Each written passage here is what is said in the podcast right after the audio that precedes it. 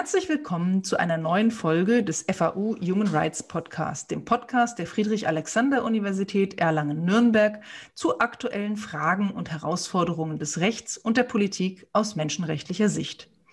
Mein Name ist Anousheh Farahat. Ich bin Professorin für öffentliches Recht, Migrationsrecht und Menschenrechte an der FAU und stellvertretende Sprecherin des interdisziplinären Zentrums Center for Human Rights Erlangen-Nürnberg, dem Forschungszentrum der FAU zu Menschenrechten. Ich freue mich, dass Sie uns zuhören. In unserer heutigen Folge geht es um Menschenrechte und Migration. Vor einigen Wochen hat die EU-Kommission ihren neuen Migrationspakt vorgestellt, der einige Maßnahmen enthält, wie Migration in der EU in Zukunft organisiert sein soll. Die Bilder der brennenden Flüchtlingslager in Moria sind sicher vielen noch vor Augen. Überdies sterben auch während der Pandemie immer wieder Menschen im Mittelmeer bei dem Versuch, das europäische Festland zu erreichen, während die Arbeit von Seenotretterinnen und Seenotrettern zunehmend erschwert und kriminalisiert wird. Die Unterbringung von Flüchtlingen und der Zugang von Flüchtlingen zu Schutz in Europa sind zwei Beispiele, die besonders deutlich die Frage aufwerfen, welche Rolle eigentlich Menschenrechte bei der Migrationssteuerung in Europa spielen. Über diese Frage möchte ich in dieser Podcast-Folge mit dem Migrationsrechtler Jürgen Bast sprechen. Jürgen Bast ist Professor für öffentliches Recht und Europarecht an der Justus-Liebig-Universität in Gießen und koordiniert dort auch die Forschungsgruppe Migration und Menschenrechte. Lieber Jürgen, herzlich willkommen. Hallo, vielen Dank für die Einladung. Jürgen, vor wenigen Wochen hast du gemeinsam mit Jana Wessels und Frederik von Habu eine Studie zu den menschenrechtlichen Herausforderungen der europäischen Migrationspolitik, kurz REMAP-Studie, veröffentlicht. In der Einleitung zu eurer Studie schreibt ihr, dass in den ersten Reaktionen auf euer Vorhaben eigentlich niemand daran gezweifelt hat, dass es ein sinnvolles Vorhaben ist, das aber vor 20 Jahren wohl noch ganz anders wahrgenommen worden wäre, wie die Rolle von Menschenrechten für Migration eigentlich ist. Warum? Liegt das nicht eigentlich auf der Hand, dass Menschenrechte etwas mit Migrationspolitik zu tun haben? Ja, man kann daran vielleicht sehen, dass sich doch einiges geändert hat in der Art und Weise, wie wir heute über Migration sprechen. Zum einen ist die EU heute zu einem mächtigen Akteur auf dem Feld des Migrationsrechts geworden und vor 20 Jahren hätte man sie in diesem Feld noch kaum wahrgenommen. Dann waren es nur die einzelnen Mitgliedstaaten, die migrationspolitisch tätig geworden sind. Und zum Zweiten kann man daran sehen, dass sich der Menschenrechtsdiskurs weiterentwickelt hat.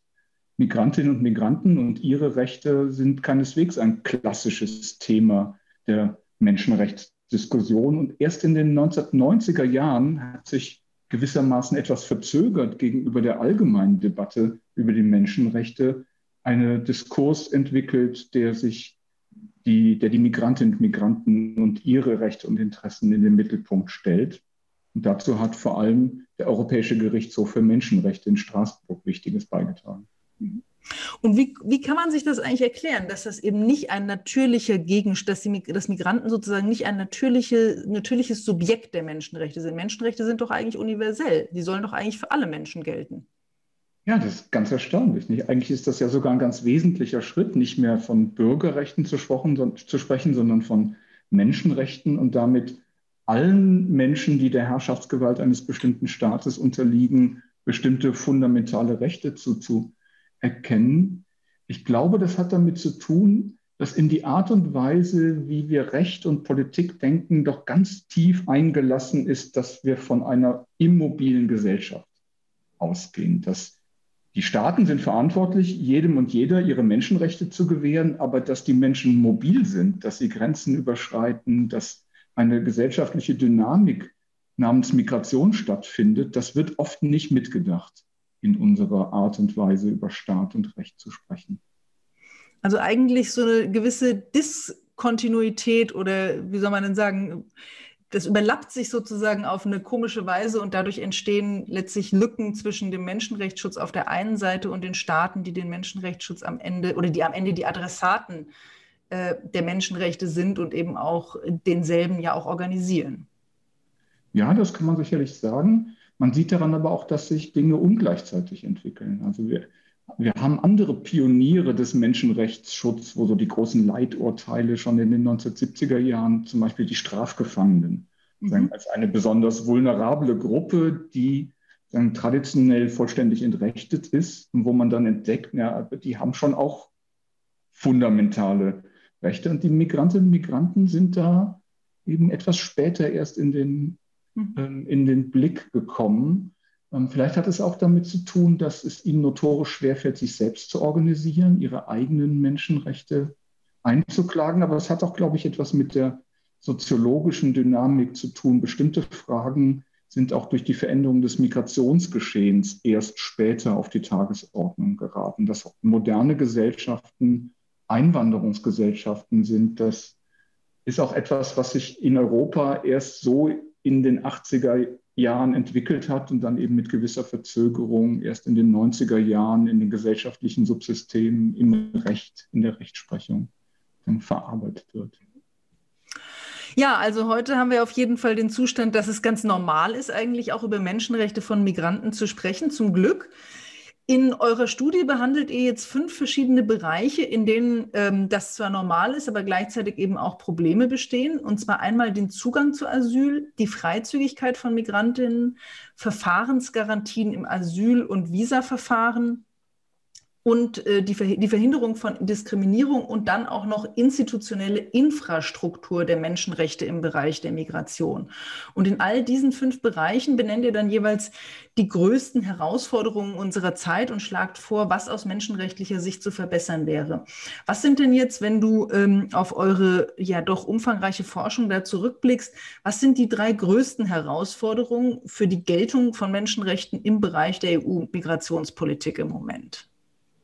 Keine leichte Frage. Wir haben 150 Seiten geschrieben. Jetzt soll ich sagen, welches die wichtigsten drei sind. Aber vielleicht, um es schlagwortartig zu machen, also ein zentrales Problem besteht beim legalen und sicheren Zugang zum Asyl. Hier ist eine ganze Bandbreite von politischen Maßnahmen ähm, unterwegs, sowohl durch die EU als auch durch ihre Mitgliedstaaten, die letztlich darauf hinauslaufen, den Schutzsuchenden den Zugang zu einem Asylverfahren und in der Folge dann auch eben zum, zum Schutz als solchen zu versagen.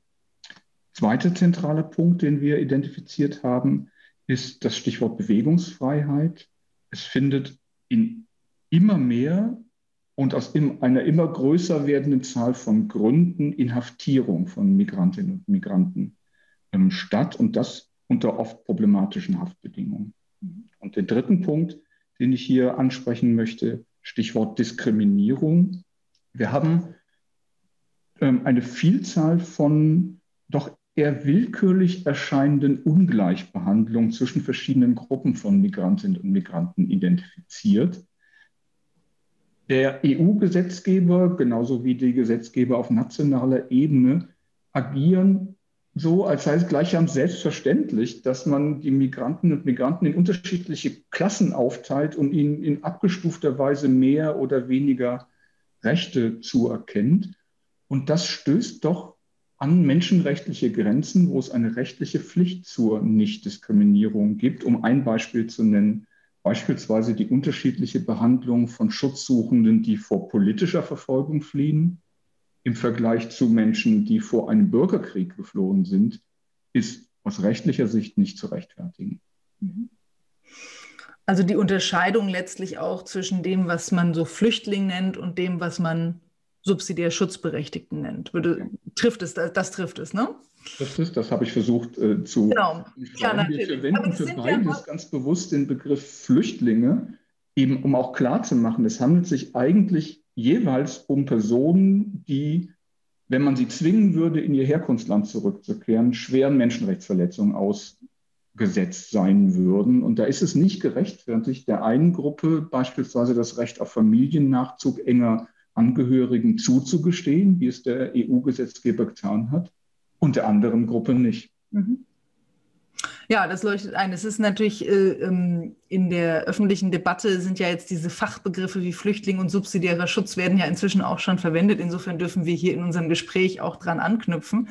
Aber ich verstehe den Punkt, ist die äh, beiden Gruppen eben semantisch eben auch als, als Flüchtlinge ähm, hier, zu, hier zu bezeichnen. Und ähm, natürlich, das, vielleicht leitet sich das auch jetzt ein bisschen ab aus den drei größten Missständen. Was wären denn die drei größten oder wichtigsten Forderungen, die ihr da äh, in eurer Studie eben auch äh, erhebt und identifiziert? Was muss sich also wirklich ganz konkret und am dringendsten sozusagen ändern?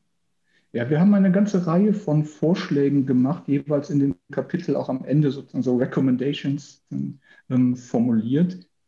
Das fällt natürlich zunächst mal relativ leicht, wenn wir bestimmte Praktiken festgestellt haben, wo wir bei der rechtlichen Analyse zu dem Ergebnis kommen, es ist rechtswidrig, es verstößt gegen die Menschenrechte. Die Menschenrechte sind ja nicht nur ein politisches und moralisches Gebot, sondern als Teil des geltenden Völkerrechts für die EU und ihre Mitgliedstaaten verbindlich. Und wenn also die EU oder die Mitgliedstaaten, die als ausführende Organe tätig werden, gegen Menschenrechte verletzen, gibt es eigentlich eine ganz automatische Folgerung daraus, das ist einzustellen. Also Menschenrechtsverletzungen sind zu, ähm, sind zu unterlassen.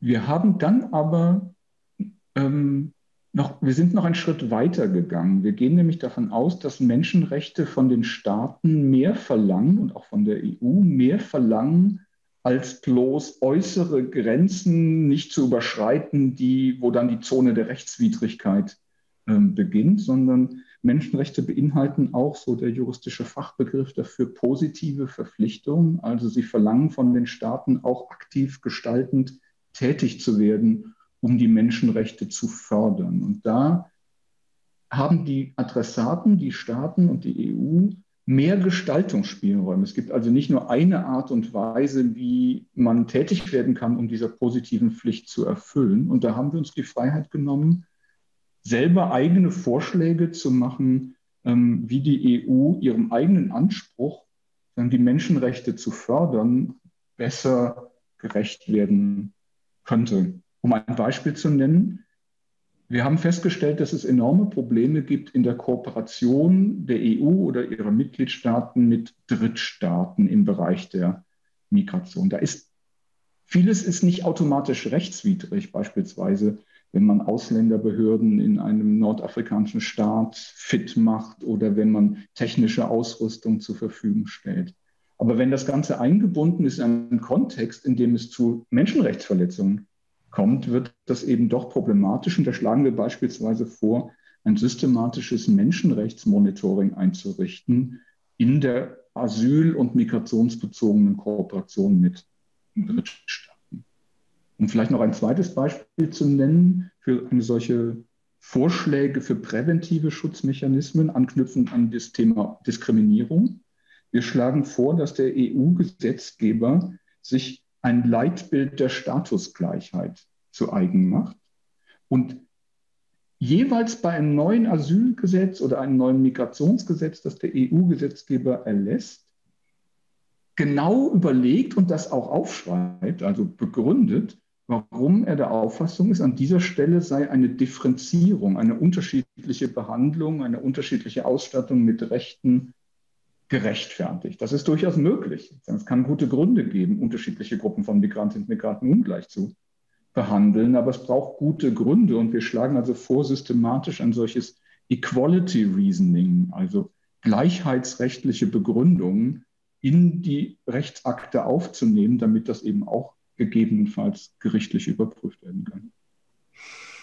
Das heißt im Grunde genommen, ähm, prozeduralisiert ihr letztlich auch den Menschen? Wollt ihr den Menschenrechtsschutz eigentlich auch prozeduralisieren, also mehr verankern in der Gestaltung dann eben auch politischer Maßnahmen, dass äh, da die Reflexion darüber, welche Konsequenzen das für Menschenrechte hat und was die Menschenrechte gebieten würden, an dieser Stelle einen systematischeren Ort in der Politikgestaltung hier auch erfährt, wenn ich das richtig verstehe.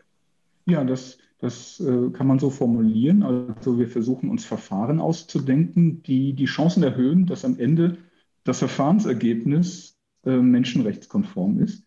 Ähm, aber wir beschränken uns nicht darauf. Wir machen auch Vorschläge, wie der EU-Gesetzgeber tätig werden kann und aus unserer Sicht soll ähm, bei der inhaltlichen Ausgestaltung von Menschenrechten. Menschenrechte sind oft darauf angewiesen, dass rechtsetzende Instanzen, Gesetzgeber tätig werden, um sie auszubuchstabieren, um beispielsweise eine Verwaltungspraxis konkret auf die Beachtung der Menschenrechte zu verpflichten. Und dafür tut der EU-Gesetzgeber aus unserer Sicht oft zu wenig. Er lässt gerade da, wo es spannend wird, oft Lücken und die werden dann durch menschenrechtswidrige Praktiken gefüllt.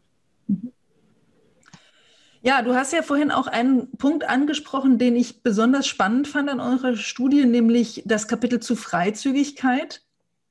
Und äh, hast es eben auch nochmal auf den Punkt gebracht, dass eigentlich Inhaftierung von Migrantinnen und Migranten etwas ist, was immer mehr um sich greift, immer häufiger stattfindet. Und das hat mich doch nochmal sehr stark verblüfft, in eurer Studie zu lesen, dass der EGMR, also der Europäische Gerichtshof für Menschenrechte, den Staaten hier doch vergleichsweise viel Freiheit lässt. Und wir sind ja gerade alle in einer Situation, in der unsere persönlichen Freiheiten, auch Bewegungsfreiheiten, äh, mehr als sonst beschnitten werden durch die Pandemie. Und das nehmen ja viele auch als sehr, sehr einschränkend wahr. Wir sehen irgendwie, das ist ein ganz wesentliches Grundrecht, dass man sich eben auch frei bewegen darf und kann. Und ähm, das ist eben doch sehr erstaunlich, dass es gerade bei ähm, Migranten dann eben, vielleicht auch nicht so erstaunlich, aber jedenfalls äh, doch immer wieder frappierend, dass es dann bei Migranten offenbar ähm, nicht so ist. Also äh, das würde mich nochmal interessieren, wie du, ähm, äh, wenn du das nochmal ein bisschen ausführen könntest, wie das eigentlich kommt und ob das nicht eigentlich ein extremes äh, Missverhältnis da auch zu beobachten ist. Ja, also wir, wir schleppen im Migrationsbereich da ein Erbe mit uns herum, äh, das wir als Migration Exceptionalism bezeichnen, also die unreflektierte Annahme, dass das so ein Sondersektor sei, auf dem so die allgemeinen Regeln nicht gelten. Also du hast jetzt die Bewegungsfreiheit. Wir finden es ganz selbstverständlich, dass wir, dass es hohe Rechtfertigungen bedarf, um Bewegungsfreiheit einzuschränken. Und erstaunlicherweise ähm, selbst der Menschenrechtsgerichtshof in Straßburg legt zumindest in bestimmten Konstellationen keinen hohen Maßstab für Bewegungsbeschränkungen an. Also da ist immer noch so eine Art Rechtsstaat zweiter Klasse. Dann hat Manfred Zuleg, mein, der verehrte EuGH-Richter, das mal formuliert, den wir Migrantinnen und Migranten bieten, mhm. der da im Hintergrund steht. Ansonsten denke ich, wir müssen das auch politisch realistisch sehen. Das ist ein politisch umkämpftes Feld und Straßburg ist nicht aus der Welt. Das ist einer der Orte, in denen die politischen Kämpfe um Migration ausgefochten werden und der die Staaten machen Druck. Mhm. Der Europäische Gerichtshof für Menschenrechte und seine Richterinnen und Richter wollen da unterschiedlich weit gehen, ähm, den Mitgliedstaaten Handlungsspielräume zu nehmen. Und der Bereich Inhaftierung, gerade von neu ankommenden Migrantinnen und Migranten, also Pre-Entry Detention, ähm, ist so einer der Bereiche, in denen er eher zurückhaltend agiert bisher. Und äh, wie bewertest du jetzt vor so einem Hintergrund die EU-Kommissionsvorschläge, die ja eigentlich noch mehr solche Pre-Entry-Screenings, vorgeschaltete Verfahren an den EU-Außengrenzen ermöglichen? Ist das nicht doch noch ein weiterer Schritt, dass jetzt auch der EU-Kommission in diesem Punkt eben auch solche Formen von Inhaftierung oder zumindest Freiheitsentzug noch stärker zu, ähm, zu forcieren? Ja, also das ist ein ganz eindeutiges Beispiel dafür. Diesen Teil der Studie hatten wir im Wesentlichen schon fertig, als die EU-Kommission Ende September mit ihren Vorschlägen kam. Wir haben das ja Ende Oktober ähm, in Berlin präsentiert. Ähm, und na, gelesen haben sie das nicht, was wir sozusagen geschrieben haben, sondern unser, der von uns beobachtete Trend zu immer mehr Inhaftierung aus immer mehr Gründen, der lässt sich da klar ablesen in dem Vorschlag der mhm. Kommission. Ich habe nicht das größte Problem mit diesen vorgeschalteten Screening-Verfahren, die, das die Kommission ähm, vorschlägt, wo so bis zu fünf Tagen neu einkommende Migrantinnen und Migranten zunächst mal in Haft genommen werden können, um sie zu registrieren, zu dokumentieren. Das ist zwar wahrscheinlich so an der Obergrenze von dem, was menschenrechtlich zulässig ist. Also 48 Stunden hätten mir plausibler ähm, erschienen. Aber für diesen engen Bereich der sozusagen Erstregistrierung, um die Dinge zu ordnen, da denke ich, lassen die Menschenrechte Spielräume. Das eigentliche Problem kommt dann, was die Kommission vorschlägt, und wir wissen nicht, ob das Gesetz werden wird, dann sogenannte Border Procedures, also beschleunigte Verfahren über die Asylanerkennung im grenznahen Bereich durchzuführen. Und auch wenn das ein bisschen vage formuliert ist, kann man doch dem entnehmen, dass der Vorschlag der Kommission davon ausgeht, dass doch eine im Grunde systematische Inhaftierung von bestimmten Asylsuchenden gerechtfertigt werden kann. Und das stimmt aus ähm, unserer Sicht nicht mit dem überein, was die Menschenrechte an der Stelle vorgeben. Mhm. Die Menschenrechte würden es also erlauben es also auch nicht bestimmte Asylsuchende systematisch wenn man jetzt beispielsweise, es sind ja häufig, die Argumente dafür sind ja häufig, dass deren Schutzaussichten auch nicht so hoch sind und dann vielleicht eben auch schnell wieder zurückgeführt werden müssen. Und das äh, funktioniert aber aus menschenrechtlicher Sicht nicht.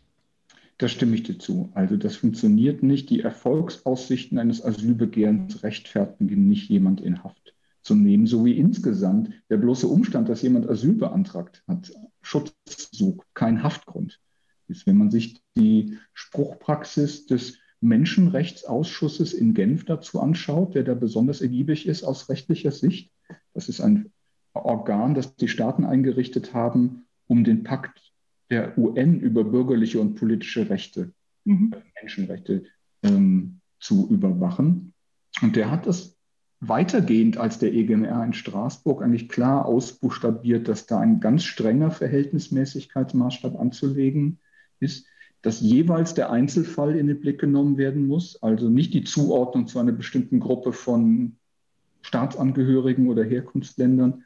Und es braucht schwerwiegende Gründe, also solche wie, dass eine konkrete Sicherheitsgefahr von den betreffenden Personen ausgeht oder eine konkret begründete Gefahr des Untertauchens besteht. Dann kann auch Immigration Detention, also die Inhaftierung von Migrantinnen und Migranten, im Einzelfall gerechtfertigt sein, aber das Anknüpfen an pauschale Kriterien ist im Grunde nach dieser Spruchpraxis schon per se rechtswidrig. Mhm.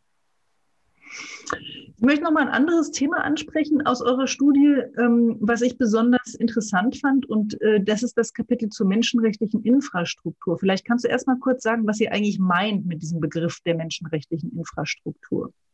Ja, wir haben den eingeführt, um dann eigentlich eine ganz naheliegende Erkenntnis zunächst mal mit einem Begriff zu belegen, nämlich dass die Menschenrechte nicht im luftleeren Raum existieren können. Sozusagen das Recht vollzieht sich nicht von alleine, sondern es braucht Akteure, die die Menschenrechte zur Geltung bringen. Und wir haben da eigentlich drei besonders wichtige Gruppen oder Einrichtungen identifiziert. Das eine sind internationale Überwachungsmechanismen. Wir haben einige ja schon angesprochen, wie den EGMR in Straßburg oder das Human Rights Committee in, äh, in Genf.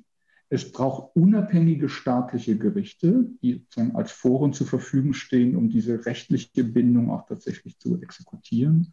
Und vielleicht das Wichtigste, es braucht zivilgesellschaftliche Akteure, also die Gesellschaft, die mit den Menschenrechten agiert, sie als ihre Menschenrechte begreift und dann, wenn es um, ähm, um, um Personen wie Migrantinnen und Migranten geht, die häufig an den Rändern der Gesellschaft stehen, die dann als Human Rights Defenders, als Verteidiger der Menschenrechte hier jetzt von Migrantinnen und Migranten tätig werden. Und das zusammengenommen haben wir als Human Rights Infrastructure bezeichnet, weil wir den Eindruck haben, dass es doch einen wachsenden Trend gibt, diese Säulen des Menschenrechtsschutzes in Frage zu stellen oder sogar zu sabotieren.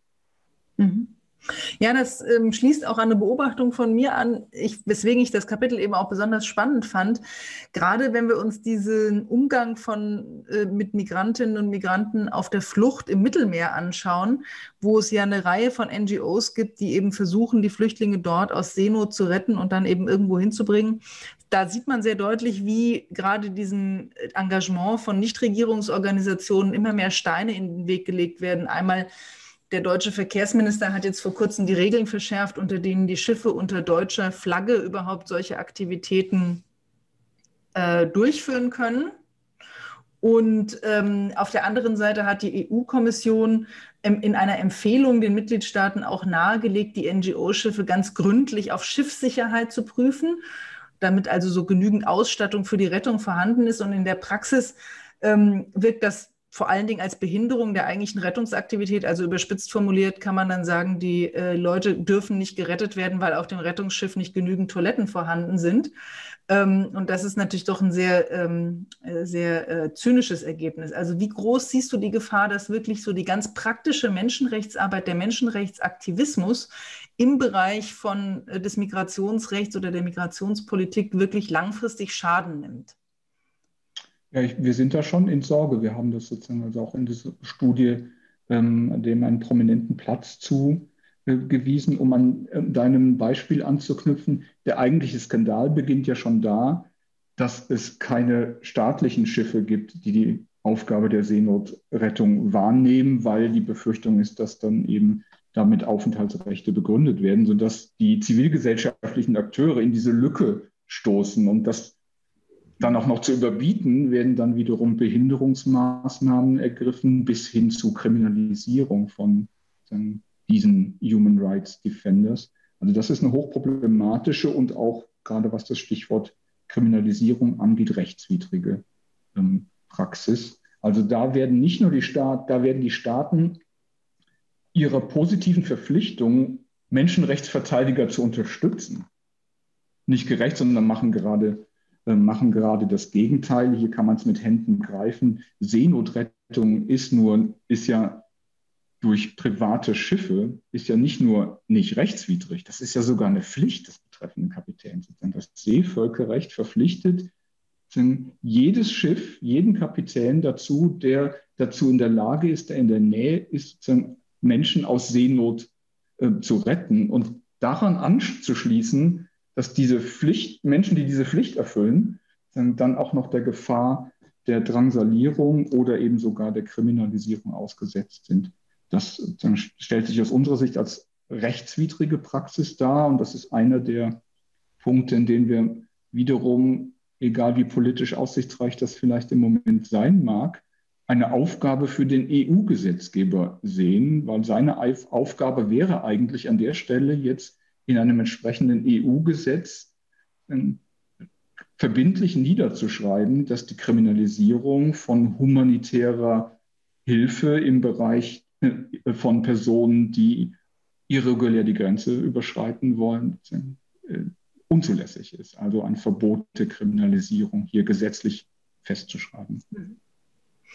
Gut, ja, die politischen Aussichten, hast du gesagt, sind vielleicht nicht so groß, aber das ändert ja nichts daran, dass man diese Forderung äh, auch gerade in solchen Phasen eigentlich auch erheben muss. Ich finde, man sieht an dem Beispiel oder an diesem Bereich auch ganz gut, dass Menschenrechte für ähm, Migrationspolitik eigentlich auch gar nicht nur dort relevant sind, wo es jetzt wirklich um die Rechte von Migranten geht.